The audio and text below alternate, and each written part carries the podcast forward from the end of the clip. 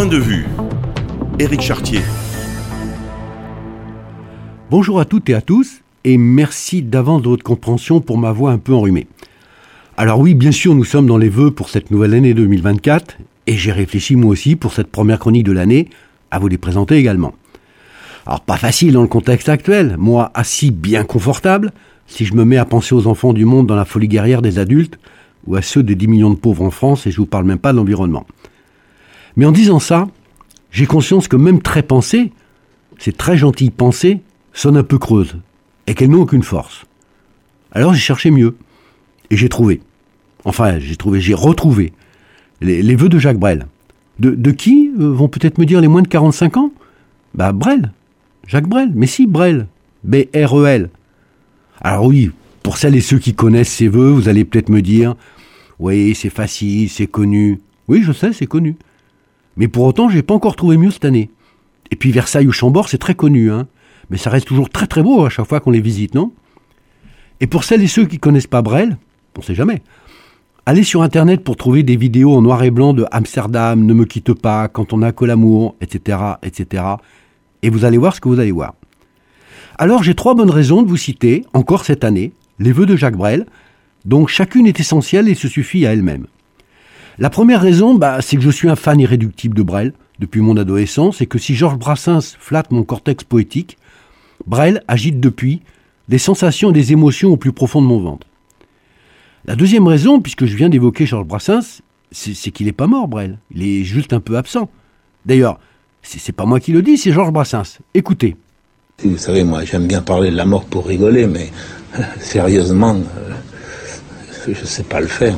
Je ne pense pas qu'il soit mort, avec ce qu'il a fait, avec ce qu'il a écrit, avec ses qualités d'homme et ses qualités d'écrivain, d'auteur, il n'est pas mort, c'est comme s'il était vivant. Je pense qu'il est plus vivant maintenant que jamais.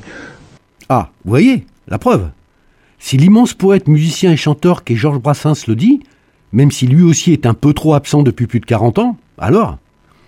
Et la troisième raison, c'est que, un peu en accord avec Fabrice Lucchini, parfois, parfois plutôt que d'essayer d'écrire ou de dire des pensées sincères mais pas forcément faciles à exprimer, parfois, il y a quelqu'un qui a écrit, dit ou chanté exactement ce que vous pensez, mais en mieux, en beaucoup mieux.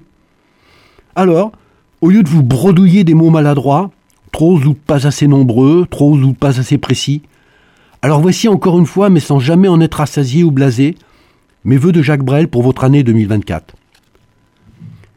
Je vous souhaite des rêves à n'en plus finir et l'envie furieuse d'en réaliser quelques-uns.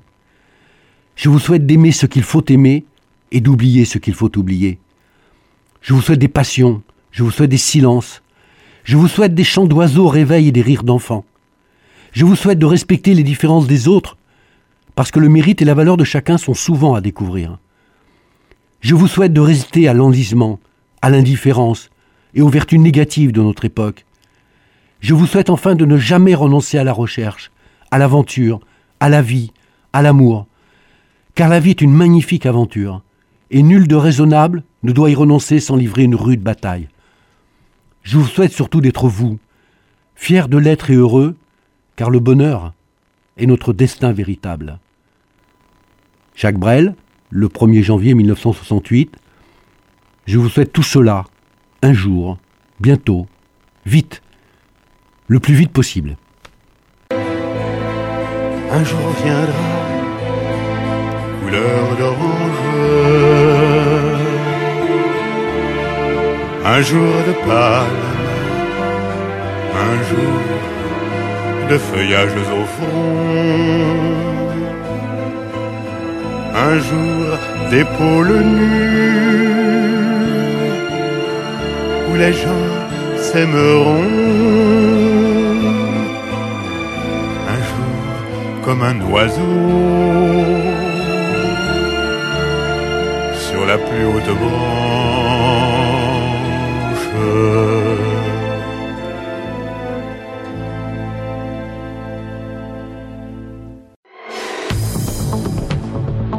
vous pouvez retrouver cette chronique et toutes les autres sur le site internet ou sur le SoundCloud de Radio Système.